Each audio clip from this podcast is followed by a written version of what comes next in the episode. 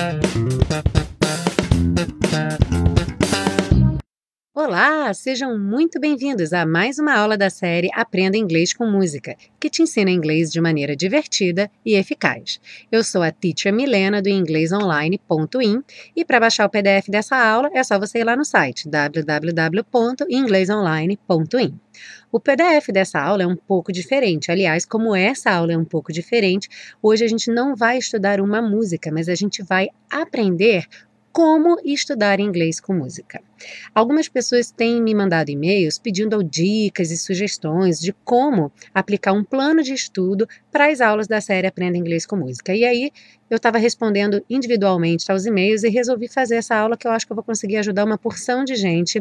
Então, essa aula vai começar de aspectos mais gerais até aspectos mais específicos. Nesses aspectos mais gerais, eu vou cobrir o que é que é importante de maneira geral para aprender inglês com música. E aí, se você já tem a tua prática, você vai marcando ali o que é que você já está fazendo, o que é que não.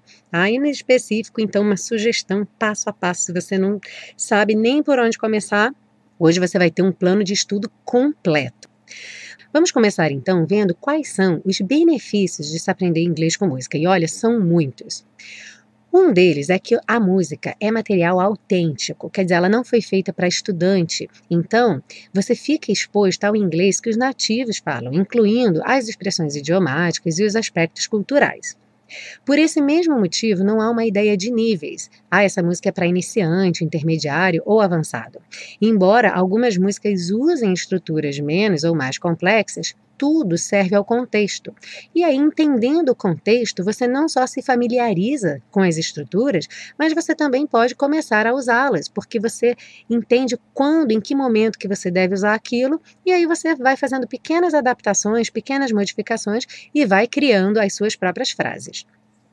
E é muito bacana como todos os níveis podem se beneficiar realmente de uma aula como essa. Eu tenho recebido feedback tanto de pessoas iniciantes que estão se familiarizando com o idioma a partir da série, e também de pessoas avançadas que já têm um bom domínio de vocabulário, mas estão vendo palavras que já conhecem com outros significados, aprendendo expressões idiomáticas, conhecendo aspectos culturais da língua. Então é muito bacana que realmente não tem uma ideia de qual nível pode estudar inglês com música todo mundo pode aprender inglês com música. Outro ponto importante é que a aquisição de uma segunda língua, o desenvolvimento das habilidades necessárias para que você aprenda uma segunda língua, ou qualquer língua, ou qualquer coisa, na verdade, passa por repetição.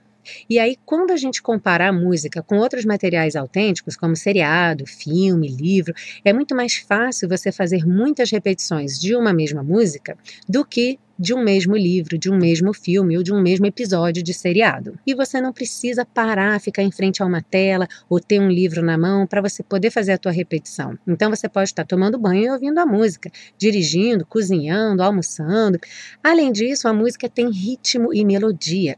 E essas duas coisas combinadas, principalmente quando a gente canta, ajuda muito a memória. Lembra de professores de matemática, por exemplo, que usam músicas para ensinar fórmulas para os alunos memorizarem? É porque realmente essa combinação de ritmo e melodia estimula muito a memória, e isso já está naturalmente presente na música, além da parte emocional. A gente também tem uma memória emocional, e a música desperta emoções. Então, quando uma música conta uma história, você entra em contato com a emoção daquela história. E aí, ao estudar inglês com música, aquela emoção vai ajudar você a lembrar da música e, consequentemente, do vocabulário aprendido naquela música, as estruturas, a pronúncia. Então, veja você como a música é rica em benefícios para se estudar uma segunda língua. Agora, para que você de fato colha todos esses benefícios, é importante você levar em consideração alguns aspectos. A escolha da música, a velocidade, dicção do cantor, o contexto, a compreensão da letra e do contexto e identificar as estruturas que podem servir como modelo para a criação de frases, por exemplo, tempos verbais. Às vezes é tão difícil você conseguir se familiarizar bem com a estrutura de um tempo verbal quando você está ali só estudando na gramática, mas quando você vê no contexto da música, aquilo fica tão fácil e você pode usar aquele modelo para criar suas próprias frases, como eu falei, fazendo pequenas modificações. Dar atenção também às expressões idiomáticas, os aspectos culturais, porque quando a gente aprende um novo idioma, a gente também está aprendendo uma nova cultura. Vocabulário novo também. Lembra que na música acontece muito isso que eu falei de ou você ver uma palavra completamente nova, ou uma palavra que você já conhece, mas ali ela está com outro contexto. Isso é muito comum no inglês e também na pronúncia observar principalmente o connected speech, que é aquela ligação de uma palavra para outra. Na música, é claro que existe uma ideia de servir a rítmica da música, mas normalmente a ligação das palavras ela se dá de uma maneira muito próxima à maneira como as pessoas falam no dia a dia.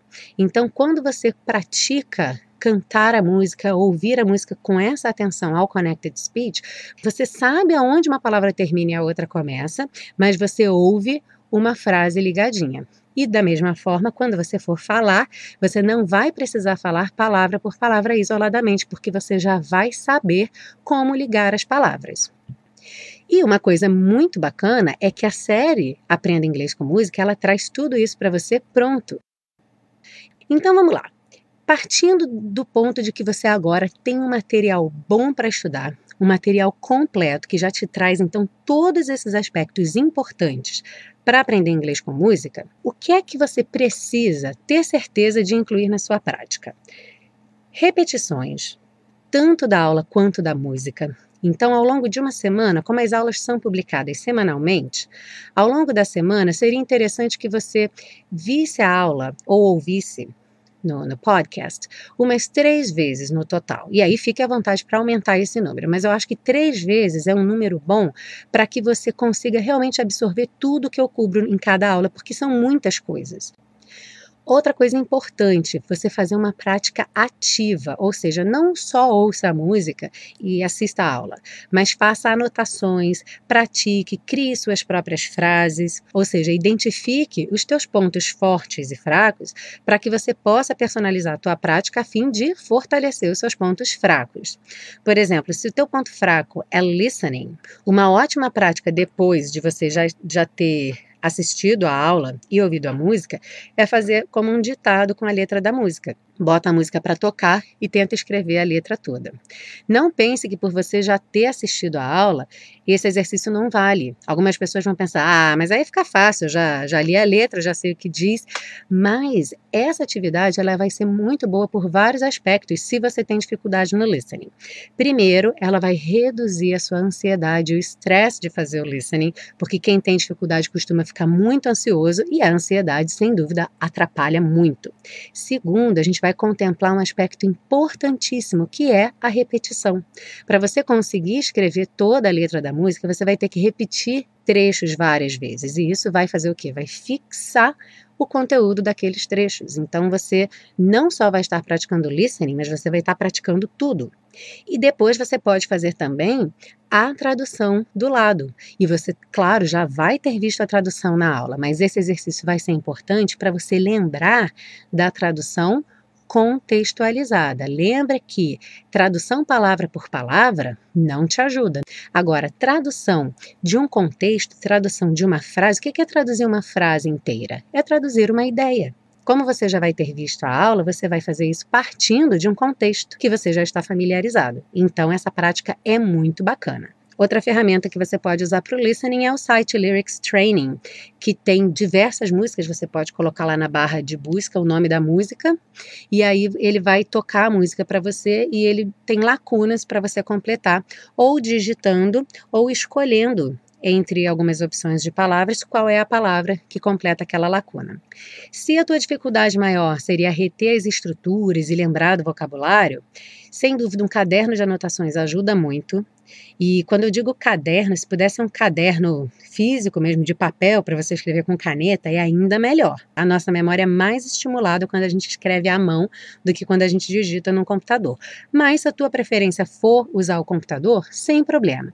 E se você utiliza um programa como o Anki, um programa de repetição espaçada, é muito legal você também colocar as frases que são os modelos das estruturas no Anki, vocabulário novo, lembrando de sempre colocar contextualizado, não joga uma palavra solta lá, bota a frase completinha como você viu na música ou no exemplo extra que eu sempre dou a partir da música.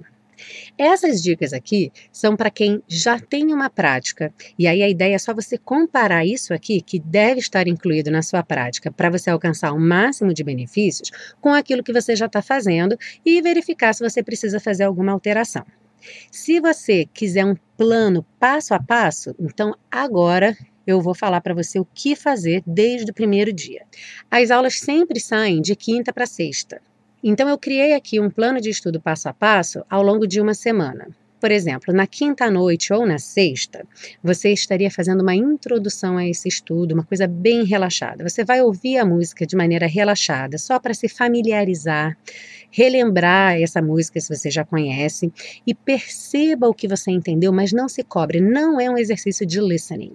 Depois você vai assistir a aula em vídeo ou então ouvir o podcast. E nesse primeiro momento, você não necessariamente precisa estar com o PDF em mãos, porque novamente eu quero apenas que você tenha contato com esse conteúdo de uma maneira relaxada, ainda sem fazer anotações, e aí você volta a ouvir a música e percebe o que é que mudou na tua compreensão. Entrou o fim de semana, Normalmente a gente tem um pouquinho mais de tempo no sábado e no domingo, dá para separar uma horinha para fazer então um estudo mais focado. E aí a gente vai ter foco no contexto, nas estruturas e no listening. Então agora você vai assistir a aula novamente. Se você estiver ouvindo, você pode inclusive baixar o MP3 lá no, no site do podcast. Você agora vai querer estar com o PDF em mãos para poder fazer as suas próprias anotações. Esse é o momento de você estudar com foco e fazer aquela personalização de conteúdo que eu falei. Tá? Então montar as suas próprias frases, treinar as estruturas apresentadas. Se você quiser fazer aquele ditado do listening, colocar a tradução botar as frases no Anki, Tá? E você não precisa fazer isso tudo num dia só. Então eu coloquei sábado ou domingo, mas você pode fazer metade no sábado, metade no domingo. E aí, depois que você terminou esse processo, continua ouvindo a música. Pelo menos uma vez depois você bota a música ali para tocar. E aí a gente vai entrar no nosso último passo, que vai ser a pronúncia. A pronúncia, o estudo mais focado na pronúncia, ele só deve começar depois que o contexto e o sentido da música estiverem muito claros para você, para que você realmente tenha 100% do benefício.